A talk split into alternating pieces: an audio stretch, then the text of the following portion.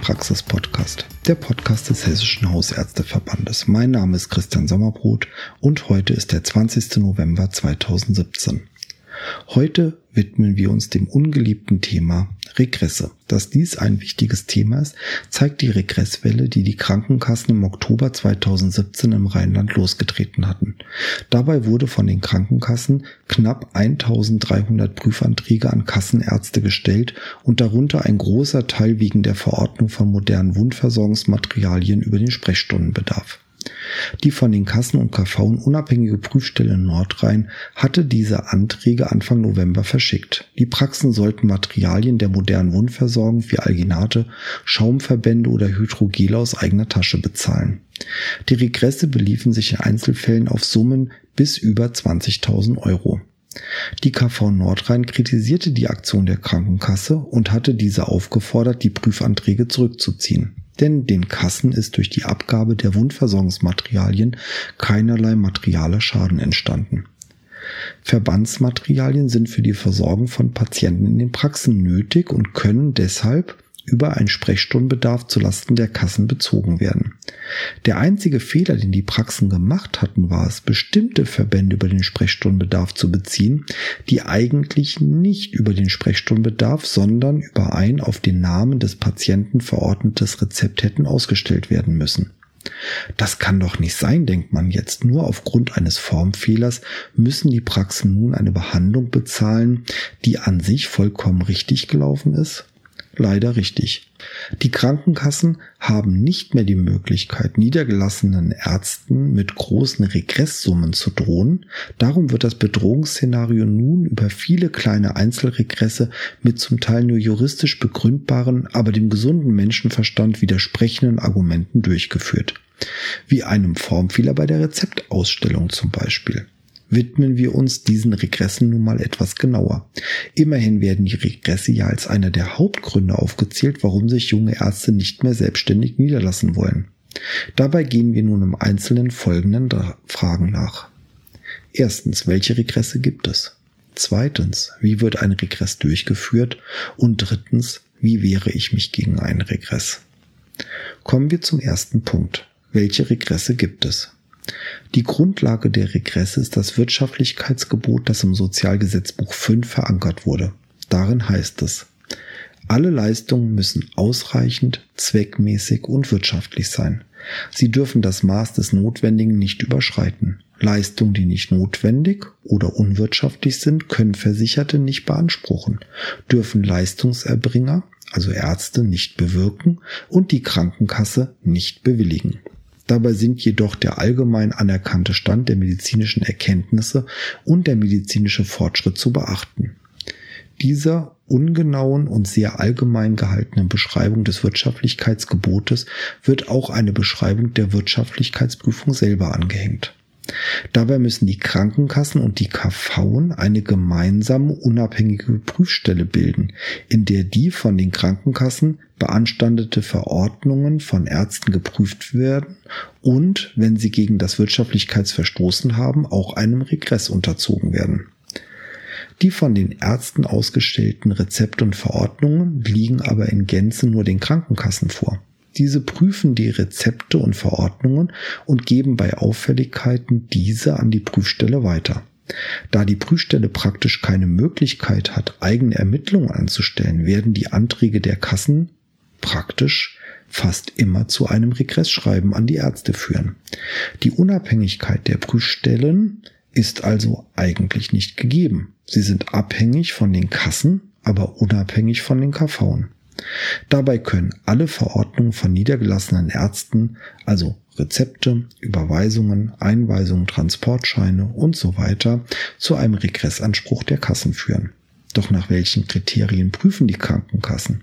Dabei werden insgesamt sechs Prüfarten unterschieden. Zuerst die beiden großen Prüfungen, die Richtgrößenprüfung und die Durchschnittsprüfung. Dann kommen wir zu den vier kleineren Prüfungen, nämlich der Stichprobenprüfung, der Einzelfallprüfung, den sonstigen Schäden und dem Sprechstundenbedarf. Zuerst also die Richtgrößenprüfung.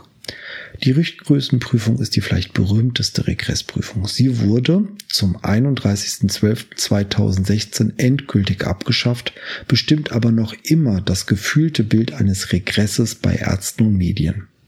Dabei hatte jeder Arzt ein individuelles Arzneimittelbudget, das sich aus der Anzahl seiner Patienten und altersgestaffelten Ausgabengrößen zusammensetzte. Diese Regresse wurden immer auf ein Jahr hochgerechnet und hatten mitunter existenzvernichtende Auswirkungen.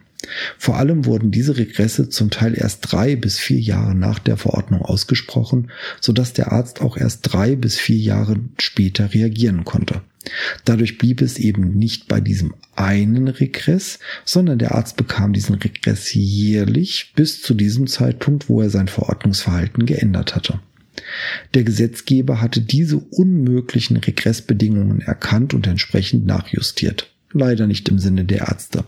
Die Drohgebärde Regress hatte sich einfach zu sehr auf das Verordnungsverhalten der Ärzte bewährt, als dass der Gesetzgeber und die Krankenkassen auf dieses die Verordnung steuerndes Element verzichten wollten.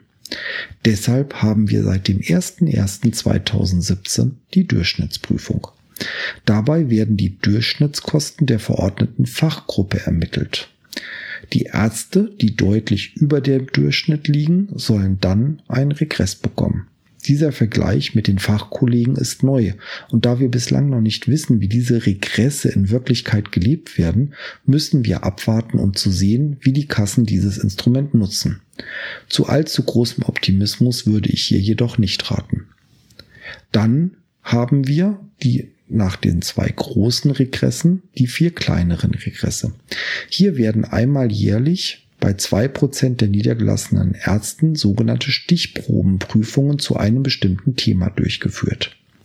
Hier ist zum Beispiel das Vorgehen der Kassen bei der Stichprobenprüfung 2016 in Hessen zu nennen. Hier wurden bei zwei Prozent der hessischen Ärzte die Verordnungen von Protonenpumpenhämmer geprüft. Das perfide war hier jedoch, dass die Kassen nur einen Teil der Kriterien zur Verordnung der Protonenpumpen selber prüfte. Dadurch wurden von den geprüften zwei Prozent aller Praxen überproportional viele entsprechend auch auffällig und haben im Dezember 2016 kurz vor Weihnachten den Regressbescheid der Prüfstelle bekommen dass am Ende kaum Praxen zahlen mussten, zeigt eigentlich das korrekte Verhalten der niedergelassenen Vertragsärzte, zeigt aber eben auch die Übergriffigkeit und ich möchte hier mal sagen bewusst unkorrekte Prüfung der Kassen. Die beiden nächsten Regresse, die Einzelfallprüfung und die sonstigen Schäden, prüfen vor allem die Verstöße gegen die Richtlinien des gemeinsamen Bundesausschusses. Zum ersten gehören Medikamente, die eigentlich nicht auf einem Kassenrezept verordnet werden dürfen, jedoch dem Arzt im Einzelfall einfach passiert sind in der Hektik der Sprechstunde und von den Kassen nun zurückgefordert werden. Die sonstigen Schäden sind wieder etwas perfider. Hier können die Kassen Transportscheine, Krankenhauseinweisungen und so weiter prüfen und dem Arzt die Folgekosten in Rechnung stellen. Bei Transportschein kann dies noch eine überschaubare Summe sein. Jedoch, wenn die Richtlinie zur Krankenhauseinweisung geprüft wird und dem Arzt die Folgekosten in Rechnung gestellt werden, können wir hier völlig neue Regresssummen erwarten. Wir können hier nur hoffen, dass die Kassen dieses Instrument sorgsam verwenden. Zuletzt gibt es noch den im Eingang erwähnten Regress des Sprechstundenbedarfs. Hier ist in jedem Bundesland anders geregelt, welche Praxismaterialien über Sprechstundenbedarf vom Arzt über ein Kassenrezept bezogen werden können, welche Produkte ein Arzt in der Praxis selber kaufen muss und welche Produkte nur über ein auf den Namen des Patienten verordnetes Rezept bezogen werden dürfen. Dass hier kleinere formale Fehler passieren, liegt zum einen in dem komplexen Regelwerk und zum anderen an dem Zeitdruck, unter dem die Ärzte in der Praxis Patienten behandeln müssen. Ich empfinde dieses Regelwerk als eine Kriminalisierung der Ärzte, denn es ist unter den realen Bedingungen unmöglich, dieses Regelwerk fehlerfrei zu befolgen. Dass die Kassen umgekehrt die Möglichkeit haben, unter Ausnutzung aller juristischen und zeitlichen Finessen diese Fehler der Ärzte im Einzelnen auszugraben und in Rechnung zu stellen, ist ein unhaltbarer Zustand. Nachdem wir nun die Regresse besprochen haben, kommen wir nun zum Ablauf eines Regresses selber. Da die Verordnungen der niedergelassenen Ärzte nur den Kassen vorliegen, können diese allein nach den oben genannten Kriterien mal freier, mal weniger frei die Einhaltung der Regeln kontrollieren. Wenn eine Kasse also nun der Meinung ist, dass hier ein regelwürdiger Fehler vorliegt, gibt die Krankenkasse die Daten und Fehleranalysen der gemeinsamen Prüfstelle. Diese gemeinsame Prüfstelle ist räumlich in den Landes-KV untergebracht und zeigt sich nach außen maximal intransparent. Versuchen Sie mal die Prüfstelle mit den Verantwortlichen zu googeln. Selbst der BND betreibt hier mehr Öffentlichkeitsarbeit. Und dadurch, dass die Prüfstelle die gleiche Adresse wie die KV nutzt, wird die Prüfstelle häufig in der Außenwahrnehmung mit der KV selber verwechselt. Die Prüfstelle kann also nur die Logik der Prüfung selber prüfen, nicht jedoch die zugrunde liegenden Daten. Dadurch kommt die Prüfstelle zwangsweise zu ähnlichen Ergebnissen wie die Krankenkasse selber. Schauen wir uns hier noch einmal das Beispiel der Protonenpumpenhämmerprüfung von Dezember 2016 in Hessen an. Für die richtige Verordnung von Protonenpumpenhämmer gibt es eine Reihe von Kriterien. Diese Kriterien beinhalten unter anderem die Diagnose, zum Beispiel Gastritis, aber auch Alter, Komorbiditäten, Komedikation und so weiter und so fort. Die Krankenkassen hatten aber nur die Diagnose geprüft. Alle anderen Gründe hatten sie selber nicht geprüft. Dadurch wurden dann über die Prüfstelle praktisch fast alle geprüften Praxen angeschrieben. Dieses Anschreiben war bereits die Ankündigung eines Regresses. Die angeschriebenen Ärzte haben dann die Akten eingesehen. Diese werden entweder mitgeschickt oder müssen sogar noch extra beantragt werden und dürfen, durften nun ihrerseits die weiteren Kriterien wie Alter, Komorbidität, Komedikation und so weiter prüfen.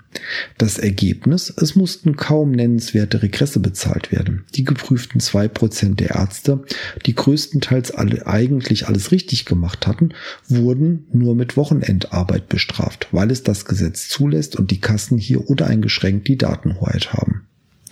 Damit kommen wir zum dritten und letzten Punkt. Wie wehrt man sich gegen einen Regress?